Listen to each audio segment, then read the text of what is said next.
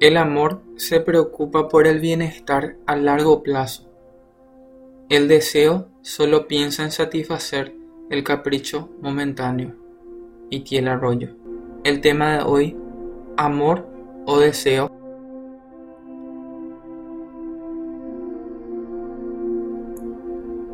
Hoy quiero contarte una historia de un hombre que tuvo un deseo hacia alguien y confundió lo que es el amor con el deseo. Hoy en día sé que es motivo de burla en una cultura promiscua que da poco valor al sexo y presiona a la juventud a liberarse de la virginidad lo antes posible. Incluso como si ser virgen fuera algo muy vergonzoso. Muchos jóvenes tienen vergüenza de eso. Pero preservar la virginidad como una prueba de amor para alguien especial no es para nada una marca de vergüenza, sino es una insignia de valor. Porque solo los valientes son capaces de vencerse a sí mismos. Yo no quiero juzgarte tu condición si es que has cometido ya un error en el pasado. A partir de ahora puedes hacer nuevas las cosas porque Cristo te ha perdonado si te arrepentiste, pero esta cultura promiscua hoy en día nos quiere enseñar que la libertad es siempre hacer lo que vos deseas. Es decir, satisfacer tus instintos sin límites, sin restricciones. Pero te digo algo, no hay nada que te esclavice más que someterte a los designios de tus deseos, ser un siervo de tus instintos. Dice el autor y el arroyo porque se necesita valor para vivir en un nivel superior a tus deseos. Se necesita coraje para negar tu impulso sexual. El amor es para valientes. Ahora, vamos a la historia de Amnón y Tamar. Primera Samuel 13, 1 al 6.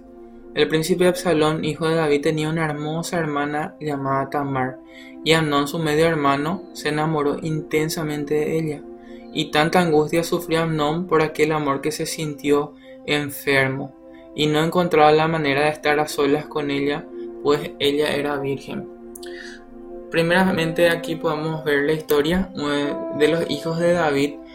Vemos que Amnón se gustaba intensamente de ella, pero hay un principio muy importante para los que son novios, parejas, o si tenés alguien con quien estás ya hace tiempo, Nunca estés a solas con esa persona. Dice que Amnón buscaba la ocasión de estar a solas con ella.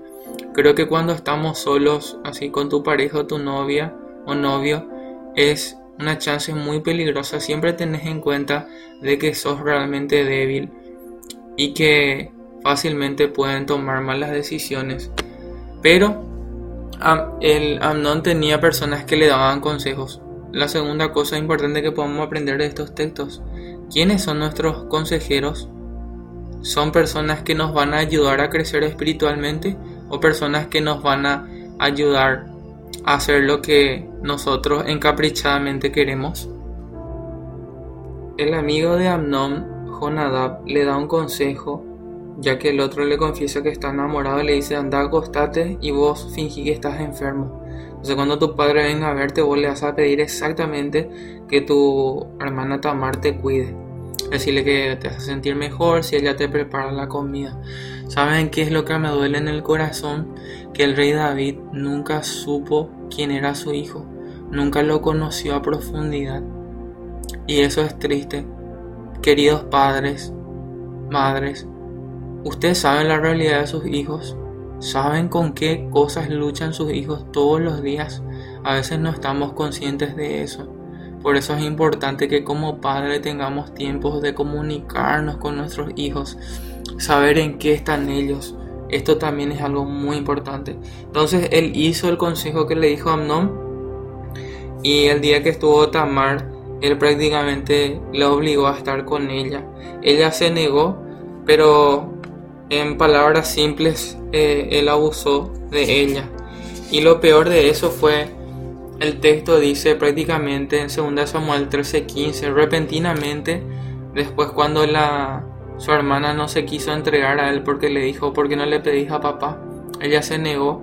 Repentinamente ese amor de él, entre comillas, se convirtió en odio y la odió mucho más de lo que la había amado.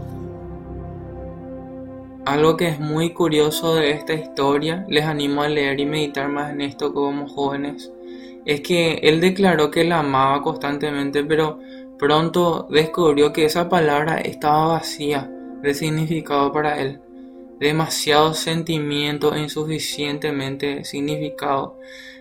Quizá sentía en sus entrañas el rugir del instinto sexual en su mente por la fascinación de la belleza de Tamar. En su corazón había una explosión de emociones. ¿Cuántos adolescentes hoy en día se dejan llevar por lo que ven? Pero ella es hermosa o él es hermoso. ella sí me trata bien. Pero nunca han experimentado como Amnón el significado del amor verdadero. Él la deseaba, pero no la amaba.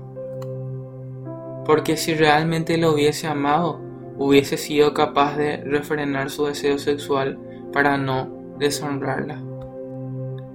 Hace unos meses atrás, Dios respondió a mi oración. Yo le había pedido, Señor, ¿existe la posibilidad que antes de los 25 conozca a mi futura esposa? Ese fue una, un pedido. Después le dije, existe la posibilidad que yo me pueda casar este año. Y fue una oración así como decimos, esa oración que vos pensás que no va a ser escuchada. Y apareció una mujer que me agradó bastante. Y estoy entendiendo cada día lo que significa amar. Porque decidimos hacerlo. Decidimos preocuparnos. Eso es amor. Preocuparnos por el bienestar a largo plazo de esa persona. El deseo solo piensa en satisfacer el capricho momentáneo y no demos cuenta como uno de los motivos para casarnos es ¿por qué hacer un noviazgo largo ya que nos queremos tanto? ¿Por qué dar chance al pecado? ¿Por qué no ser de testimonio y casarnos este año? Para ser un matrimonio ejemplo, para ayudar a otros jóvenes con nuestro testimonio y nuestras vidas. Entonces, me di cuenta con esa decisión que eh, realmente nosotros decidíamos amarnos delante de Dios y queremos hacerlo. Y puedo decir que Dios es un buen Padre Celestial, que si vos te sometes a su voluntad y le pedís algo, Él te va a contestar, porque varias veces lo hizo y yo sé que puedo hacerle contigo. Él va a contestarte. Y Tamar entendió eso en un momento antes de que ella fuese de alguna forma abusada. Él le dijo hasta a Amnón, Amnón, pedile a nuestro Padre, yo sé que Él te va a dar. Y Él no quiso. ¿Cuántas veces nosotros por capricho nuestro tratamos de hacer las cosas a nuestra manera y cometemos errores y a la hora de la verdad eso duele más que nunca? quiero leerte algo muy interesante. Una vez un sabio contestó esta metáfora. Cuando deseas una flor, simplemente la arrancas para usarla en tu beneficio, pero cuando amas a una flor, la riegas y la proteges velando por su beneficio. Si comprendes esto, comprenderás la diferencia. Desear es tomar la posesión de alguien y esperar que satisfaga tus necesidades, a pesar de la terrible consecuencia de que termine marchitándose como una flor cortada. Pero amar es buscar el bienestar máximo de la otra persona, incluso por encima del bienestar personal. Es derramarte sobre el ser amado como agua se derrama sobre una flor. Entonces, ¿Cómo puede ser amor si no se respeta a la otra persona?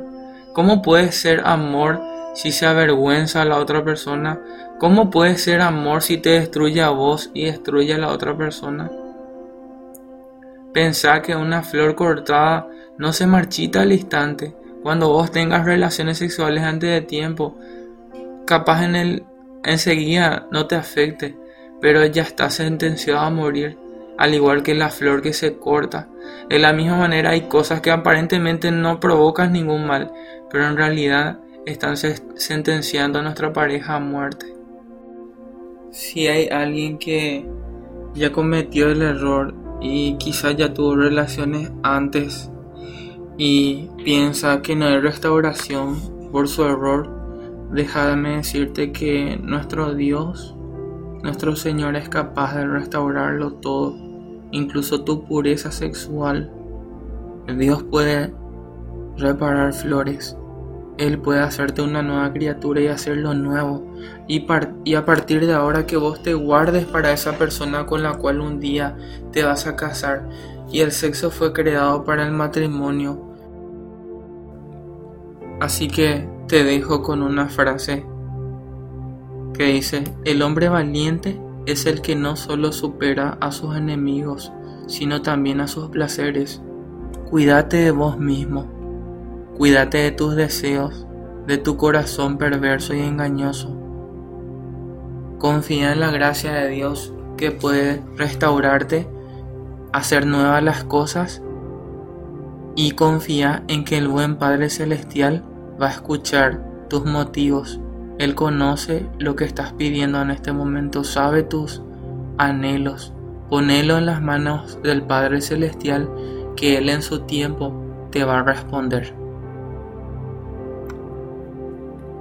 Si te ha gustado este mensaje, te animo a compartirlo con algún amigo, compañero, algún joven que conozcas que necesita esta palabra. Todas estas citas eh, fueron extraídas del libro Amares para Valientes de Itiel Arroyo. Te saluda Josías Romero desde el Chaco paraguayo.